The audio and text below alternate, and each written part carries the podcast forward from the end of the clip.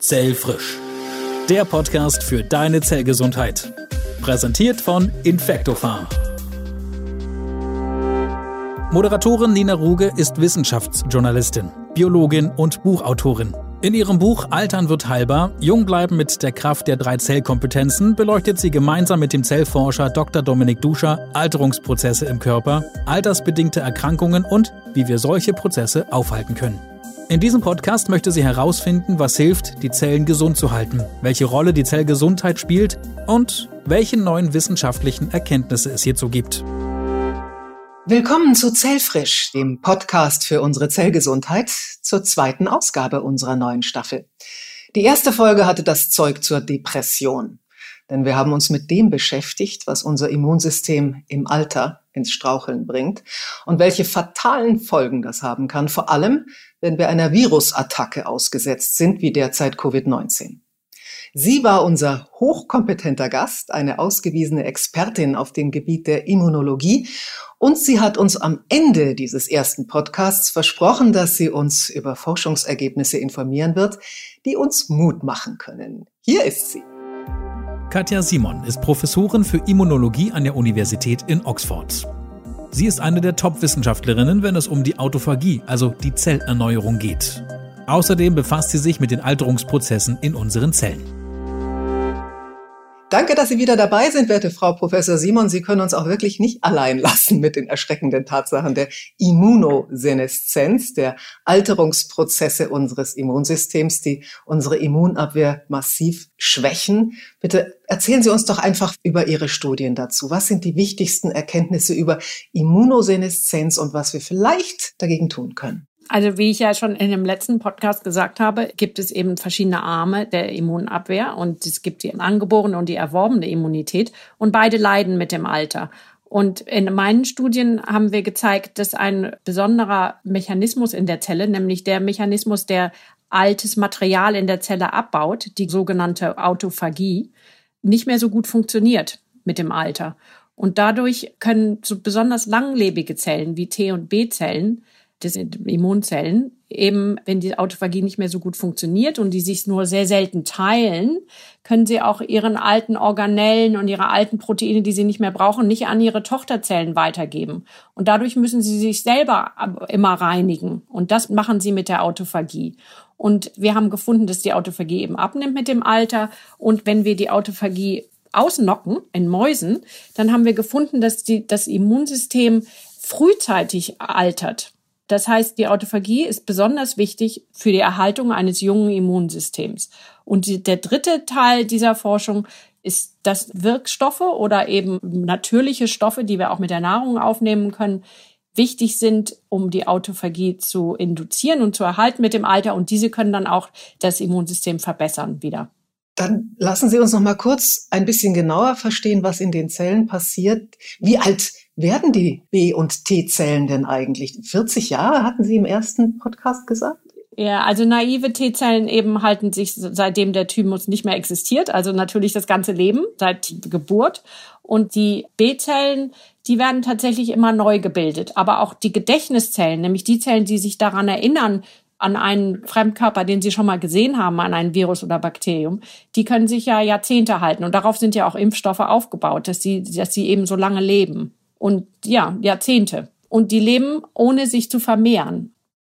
Das heißt, wenn die Autophagie, das heißt ja das Giftmüllentsorgungssystem und auch Recycling-System, das ja unglaublich, also mich hat das total fasziniert, dass sowohl Proteine, also Eiweiße, als auch Fette, als viele andere, auch alte Zellbestandteile in seine Einzelbestandteile zerlegt und dann wieder als Energiepool zum Beispiel den Mitochondrien, unseren Zellkraftwerken zur Verfügung stellt. Also, dass das alles nicht mehr gut funktioniert und das bedeutet, in alten Zellen sammelt sich Zellmüll und zwar massiv und kann dann auch zum Zelltod führen. Mhm. Genau, das ist richtig. Also Autophagie hilft der Zelle zu überleben. Dieser Zellmüll ist besonders gut bekannt in, in Neuronen, in Nervenzellen und führt da, wenn die Autophagie nicht gut funktioniert, eben zu neurodegenerativen Erkrankungen wie Alzheimer und Parkinson's. Weiß man eigentlich, welche Ursachen das hat, dass die Autophagie, das Recycling, die Entsorgung so nachlässt im Alter? Ja, das werde ich oft gefragt. Das ist eine gute Frage und das wissen wir nicht. Also oft ist es mit dem Alter schwierig, diese Frage zu beantworten, weil es kann entweder adaptiv oder maladaptiv sein. Vielleicht profitiert die Zelle auch auf eine gewisse Art und Weise von der gängeren Autophagie, aber es scheint mir unwahrscheinlich, aber es wissen wir noch nicht. Und das Zweite ist es, dass mit dem Alter natürlich kein evolutionärer Druck mehr besteht. Also wenn wir keine Kinder mehr kriegen, weil wir zu alt sind, dann werden sich bestimmte Gene auch nicht mehr weiter an andere Generationen weitergegeben. Und dadurch werden diese Gene auch nicht selektioniert mit Evolution. Das heißt, es wird jetzt ein bisschen kompliziert, aber was ich sagen möchte, ist, dass wir nicht sicher sind, ob das einfach ein Wear und Tear ist. Die Dinge gehen halt einfach kaputt mit dem Alter. Oder hat es tatsächlich einen Sinn? Nämlich erhält es unseren alternden Organismus. Und wir wissen ja auch, dass viele Reparaturmechanismen im Alter immer schlechter laufen. Und auch sicherlich kann die Autophagie durch ein paar interessante und intelligente Reparaturvorgänge in der Zelle repariert werden, was dann im Alter auch immer weniger der Fall ist. Ist es eigentlich auch dem Covid-19-Virus gelungen, die Autophagie ein bisschen zu schwächen. Davon habe ich mehrfach gelesen, auch von dem Virologen Drosten. Ja, also das war jetzt nicht der letzte Autor des Papers, sondern das war Marcel Müller. Und das ist noch nicht publiziert, das Paper, aber ich habe auch mit denen darüber gesprochen, ist nämlich, dass die Viren den Spermidin, also jetzt gehen wir mal auf einen besonderen Syntheseweg ein. Also Spermidin ist eins der Wirkstoffe, oder das auch in Nahrungsmitteln gefunden wird, das Autophagie induzieren kann. Und die Viren können die Autophagie dadurch sozusagen inhibieren. Und Spermidin kann dann die Replikation von Viren auch verhindern. Also es gibt zwei Hinweise darauf, dass Autophagie und Spermidin eine Rolle spielen. Habe ich das richtig verstanden? Covid-19-Viren können die Autophagie in unseren normalen Körperzellen, aber auch in den Immunzellen, in den Abwehrzellen schwächen. Nicht in Immunzellen, das haben die nicht gezeigt. Also in Körperzellen. Aber das bedeutet, dass damit diese Zellen geschwächt werden durch das Covid-19-Virus. Und das Spermidin, also das ist ja der Wirkstoff im Weizenkeim, das produzieren wir ja sogar in unserem Körper selber. Alle Lebewesen produzieren das selber. Das kann die Autophagie umgekehrt wieder stärken. Mhm, genau, und das haben wir auch benutzt für die Stärkung des Immunsystems und um zu zeigen, dass Autophagie eben eine Rolle spielt bei dem Immunaltern. Und welche Ergebnisse dieser Studien, was können Sie uns darüber berichten? Also wir haben erstmal Mäusen Spermidin gegeben, alten Mäusen. Die müssen dann so zwei Jahre alt sein, die werden nur zwei Jahre alt. Und bei denen konnten wir tatsächlich sehen, dass die Immunantwort wiederhergestellt wurde. Insbesondere die Gedächtnisantwort der T- und B-Zellen. Und wir haben einen Influenza-Virus-Impfstoff benutzt, um das zu zeigen. Und zum Zweiten haben wir auch menschlichen Zellen, natürlich noch nicht in Wirklichkeit, aber einfach in der Kultur haben wir Spermidin an menschliche Zellen gegeben und konnten auch da zeigen, dass die sich äh, funktionell, also bessere Funktionen haben. Mehr Zytokine wieder ausscheiden, besser Zellen umbringen können, besser proliferieren, also sich vermehren können und so weiter. Also das hat sehr gute Wirkung auf die humanen T- und B-Zellen auch gehabt. Also Sie haben dieses Nahrungsergänzungsmittel Mäusen gegeben, Sie haben das menschlichen Zellen gegeben. Wie schnell konnte man die ersten Effekte schon erkennen? Also ehrlich gesagt haben wir das noch nicht so untersucht. Bei Mäusen haben wir es sechs Wochen lang gegeben, im Wasser, im Trinkwasser, was sie getrunken haben. Das war die Zeit, so lange braucht man, um eine anständige Immunantwort hervorzurufen. Deswegen haben wir es über die ganze Zeit gegeben. In den Zellen in Kultur haben wir es eins bis sechs Tage gegeben. Auch da konnte man schon äh, was sehen. Aber das ist natürlich viel direkter, das in der Zelle in Kultur zu geben. Und am Menschen haben Sie, ich meine, Spermidin gibt es doch als Nahrungsergänzungsmittel. Ähm, haben Sie das am Menschen noch überhaupt nicht untersucht, ob die Immunabwehr gestärkt werden kann? Mithilfe von Spermidin? Also die Immunantwort haben wir uns noch nicht angeguckt der Menschen, aber das sind wir jetzt gerade am Planen und ähm, wir haben jetzt gerade einen ethischen Antrag eingereicht, um eben diese klinischen Studien durchzuführen. Und zwar wollen wir zum einen gucken, ob die Gedächtniszellen beim Covid-19-Impfstoff verbessert werden. Also geben wir dieses Spermidin nach der Impfung und gucken, ob da die Gedächtniszellen länger erhalten bleiben. Und die zweite Studie ist eine Grippeimpfungsstudie, wo wir zeigen wollen, dass während man die Impfung gibt, kann man die Immunantwort auf den Impfstoff verbessern. Das ist eine neue Erkenntnis. Ja, mal sehen. Ich weiß es noch nicht. Aber wenn wir da was finden, dann wäre es eine neue Erkenntnis, ja. Ja, also Sie haben die Hypothese, dass Spermidin nicht nur eine Covid-19-Impfung und die Immunabwehrstärkung damit verstärken könnte, sondern auch bei anderen Impfungen wie der Grippeimpfung. Ja, es sollte eigentlich bei allen Impfungen funktionieren. Und wie wir ja auch schon im letzten Podcast gesagt haben, ist eigentlich die Impfung von älteren Menschen fu funktioniert eigentlich ganz gut. Also ob wir das noch verbessern können, weiß ich nicht.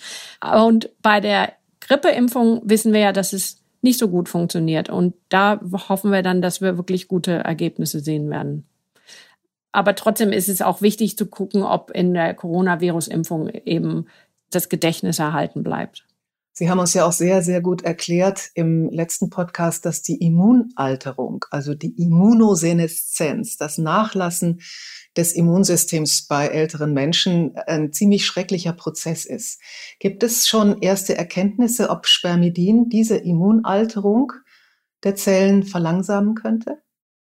Es kommt jetzt darauf an, was Sie mir darunter verstehen. Also zum einen geht es ja darum, wie gut funktionieren die Zellen noch. Und wir konnten ja zeigen, dass die Zellen besser funktionieren mit Spermidin. Und zum anderen geht es auch darum, was sonst noch für Sachen passieren mit der Zelle. Und die sind zum Beispiel dass man dann immer viele alte Organellen findet, weil Autophagie die nicht mehr abbaut oder dass die Proteine sich äh, anhäufen, die nicht ganz gesund sind, dass zum Beispiel veränderte Fette zu finden sind, die Autophagie nicht mehr abbaut. Und diese Sachen sind noch wirklich überhaupt nicht wirklich bekannt. Also das ist vor allen Dingen im Immunsystem noch nicht bekannt, aber auch selbst an anderen Zellen noch nicht wirklich bekannt. Das ist ein ganz neues Gebiet. Also wenn Spermidin die Autophagie ankurbelt, dann ist die Vermutung auf jeden Fall da, dass all diese Stoffe besser recycelt und abgebaut werden. Ja. Wir wissen ja auch, dass Spermidin in jugendlichen Zellen in einem viel höheren äh, Umfang vorhanden ist als in älteren Zellen. Haben Sie eigentlich auch untersucht, wie so der Abfall des Spermidingehalts in den Zellen bei alternden Geweben aussieht? Ja, wir haben uns das in Immunzellen im Blut angeguckt, bei Menschen und bei Mäusen. Und da ist es ganz eindeutig, dass es immer weiter abnimmt. Das ist ein kontinuierliches Abnehmen von jung bis zum Alter. Also es ist jetzt nicht ein, so ein Drop nach 65, sondern es ist kontinuierlich wird es, wird es schlimmer. Und deswegen denken wir, dass Spermidin wahrscheinlich am besten bei alten Leuten funktioniert, weil wenn man noch genug Spermidin hat, muss man nicht Neues dazufügen. Hochinteressant. Ich meine, Spermidin ist nun mal ein Nahrungsergänzungsmittel, stammt, wie ich gesagt habe, aus dem Weizenkeim. Da denkt man natürlich, das kann ja jetzt eigentlich gar nicht so stark wirken, ist ja nur ein Nahrungsergänzungsmittel. Wie, also ist jetzt natürlich keine wissenschaftliche Frage, wie intensiv wirkt es denn? Das ist eine gute Frage. Ich war auch sehr skeptisch, muss ich sagen. Ich wollte da auch nicht unbedingt dran arbeiten. Ich hätte auch lieber was gehabt, was so ein bisschen vielleicht medizinischer oder klinischer ist als so ein Ernährungsstoff. Aber es ist schon erstaunlich, wie gut es wirkt bei alten Mäusen und bei alten Zellen. Also es ist nicht nur so eine zehnprozentige Erhöhung. Es ist zum Teil, die Zellen sind doppelt so gut oder dreimal so gut. Also es ist schon ziemlich erstaunlich. Aber wie gesagt, eben nur bei alten Zellen, finden, denken wir. Und es gibt ja ganz viele Nahrungsergänzungsmittel, denen unglaubliche Wirkungen zugeschrieben werden. Und wenn man dann genau hinschaut, ob sie bioverfügbar sind, das heißt also, ob sie gut den Magen-Darm-Trakt so passieren, dass sie dann auch wirklich im Blut ankommen und dann in den Zellen, da sieht das häufig ganz anders aus. Spermidin ist so ein Naturstoff. Wie sieht's denn da mit der Bioverfügbarkeit aus? Ja, das ist auch eine gute Frage. Ich, ich bin, das ist natürlich jetzt auch nicht mein Gebiet, aber was wir machen wollen ähm, in unseren klinischen Studien, in unserer Impfstudie, ist, dass wir messen wollen, kommt das Spermidin eigentlich an in den T- und B-Zellen? Also wollen wir messen, wie viel Spermidin tatsächlich in den Zellen ist. Und das, das ist für mich auch sehr wichtig, dass diese klinischen Studien richtig gemacht werden wie klinische Studien. Also blind, und dass beide nicht wissen, sowohl der Arzt als auch der Patient nicht weiß, ob er jetzt Placebo oder Spermidin bekommt, dass wir das bis zum Ende, bis zum Entblinden, dass niemand weiß, wer zu welcher Gruppe gehört und dass man das richtig kontrolliert macht. Klar, aber die Vermutung ist schon da. Sie haben ja vorhin gesagt, Sie haben Mäusen Spermidin ins Trinkwasser gegeben und der Effekt war nach kurzer Zeit da. Das heißt, die Bioverfügbarkeit das heißt, das Ankommen mhm. in den Zellen und damit auch der Autophagie stärkende Effekt, der wurde zumindest beobachtet. Aber es ist ein unheimlich spannendes Forschungsfeld und die Hinweise und Hypothesen verdichten sich, dass Spermidin einen entscheidenden Faktor bei der Autophagiestärkung und Immunabwehr, aber eben auch bei der äh, Verhinderung von Zellalterung spielen könnte. Ich habe gesehen, dass es über 10.000 Veröffentlichungen zu Spermidin und seinen positiven Wirkungen bis jetzt schon gibt. Kann man sagen, dass es einer der größten Hoffnungsträger zur Stärkung des Immunsystems und der Zellfitness im Augenblick ist? Also es scheint so, dass Spermidin in Mode gekommen ist, aber ich äh, denke auch, dass es eventuell nicht das letzte Wort haben wird, weil es eben so wahnsinnig viele Wirkungen hat. Zum Teil haben ja andere Gruppen gezeigt, dass es nicht unbedingt über Autophagie funktioniert. Viele Sachen gehen einen anderen Weg in der Zelle und Spermidin hat trotzdem eine Wirkung darauf. Also es ist nicht ganz klar, ob das der beste Wirkstoff ist, weil er so viele Funktionen hat. Das gilt natürlich für viele Medikamente. Eins der berühmtesten ist Rapamycin der auch Autophagie induziert und man sich auch überlegt, ob man das älteren Menschen gibt, um das Immunsystem zu verbessern. Ja, aber Rapamycin ist ja ein richtig starkes Medikament mit starken Nebenwirkungen. Das gilt doch für Spermidin nicht. Das ist richtig, ja. Das also in, wir haben auch keine Nebenwirkungen gesehen. Also in Mäusen, wir haben jetzt auch nicht weiter geguckt, aber das ist jetzt nicht eindeutig, hat das Nebenwirkungen gehabt. Und ich weiß, dass die menschlichen Studien das auch nicht gefunden haben. Also das ist ganz klar, dass es milder ist sozusagen. Aber was wir hoffen ist, dass wir haben herausgefunden, wie Spermidin Autophagie induziert und da liegen halt ein paar Moleküle dazwischen und dass das vielleicht Ziele wären für neue Wirkstoffe, diese Moleküle dazwischen, nämlich, dass wir das ein bisschen spezifischer machen können auf Autophagie hin, dass man also die anderen Sachen ausschaltet, damit die Spermidin auch auslöst. Vielleicht nur noch kurz die Nachfrage. Spermidin soll ja auch andere positive Effekte haben, wie eben Herz-Kreislauf-Erkrankungen vorzubeugen oder die Kognition bei Beginn der Demenz zu stärken. Ich meine, gut, dann hat eben Spermidin noch mehr Effekte. Nicht nur eben die Stärkung der Immunabwehr, aber das ist ja jetzt nicht von der Bettkante zu schubsen, oder? Nee, da haben Sie natürlich recht. Das ist klar. Das ist, wenn es noch andere Wirkungen hat, die auch gut sind, dann ist es ja in Ordnung. Aber eins würde ich dazu gerne sagen, ist, dass ich denke, dass viele von diesen Wirkungen auf das Herz und auf das Nervensystem eventuell auch über das Immunsystem läuft. Also wenn wir verhindern können, dass das Immunsystem altert, also Inflammaging verhindern können, die erhöhte Entzündung in dem alternden Immunsystem, dann haben wir wahrscheinlich auch eine Wirkung auf das Herz, auf das Gehirn und so weiter, weil wir denken, dass Entzündung bei diesen Erkrankungen eine große Rolle spielt. Sie haben ja schon einiges an Forschungsvorhaben uns vorgestellt. Was ist so das, was für Sie die höchste Relevanz hat im Augenblick? Also ich bin natürlich total gespannt auf unsere Impfstudie, ob Spermidin tatsächlich das alternde Immunsystem im Menschen verbessern kann. Zum anderen bin ich auch wirklich ziemlich daran interessiert, um zu gucken, ob wir eben diese anderen Moleküle, die auf diesem Signalweg liegen zur Autophagie, ob wir die benutzen können, um neue Wirkstoffe zu finden. Und zum Dritten forsche ich einfach allgemein weiter an Autophagie und, und gucke mir da ganz grundlegende Sachen an.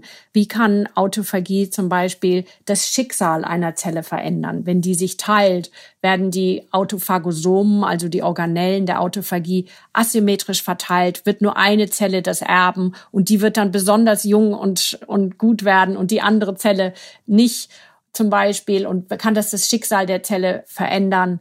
Und außerdem gucken wir uns Sachen an, wie kann zum Beispiel Autophagie in dem Recycling-Mechanismus, also was das der Zelle zur Verfügung stellt, nämlich die Grundbausteine von unseren Makromolekülen wie Fette, Protein, Eiweiße und so weiter, können diese Grundbausteine, diese Bausteine, können die auch an andere Zellen weitergegeben werden? Kann eine Zelle durch die Autophagie auf andere Zellen einen Einfluss haben?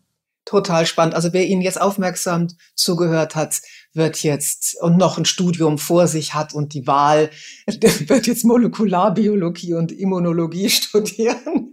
Das ist so ein spannendes Gebiet. Vielleicht sagen Sie uns kurz noch zum Schluss, was tun Sie eigentlich selbst, um Ihr Immunsystem zu stärken? Also ehrlich gesagt nehme ich noch kein Spermidin, weil ich glaube noch zu jung bin. Aber ich habe es meiner Mutter geschenkt, ein Abonnement.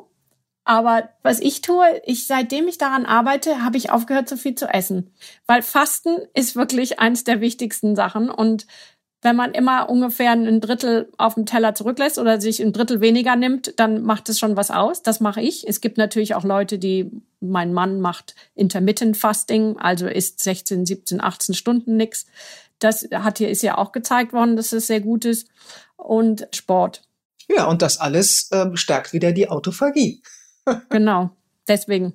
Wenn Sie eine wichtige Vokabel mitnehmen, werte Zuhörerinnen und Zuhörer, dann ist es die Vokabel Autophagie aus diesem Podcast und natürlich auch aus dem letzten. Vielen, vielen herzlichen Dank, Frau Professor Simon. Sie haben uns für unser Leben wirklich Wesentliches geliefert und beste Forschungserfolge wünsche ich Ihnen. Dankeschön nach Oxford.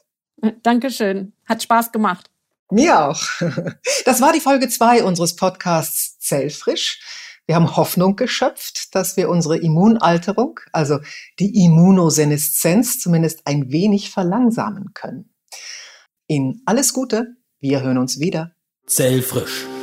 Der Podcast für deine Zellgesundheit. Präsentiert von Infectofarm. Wissen wirkt.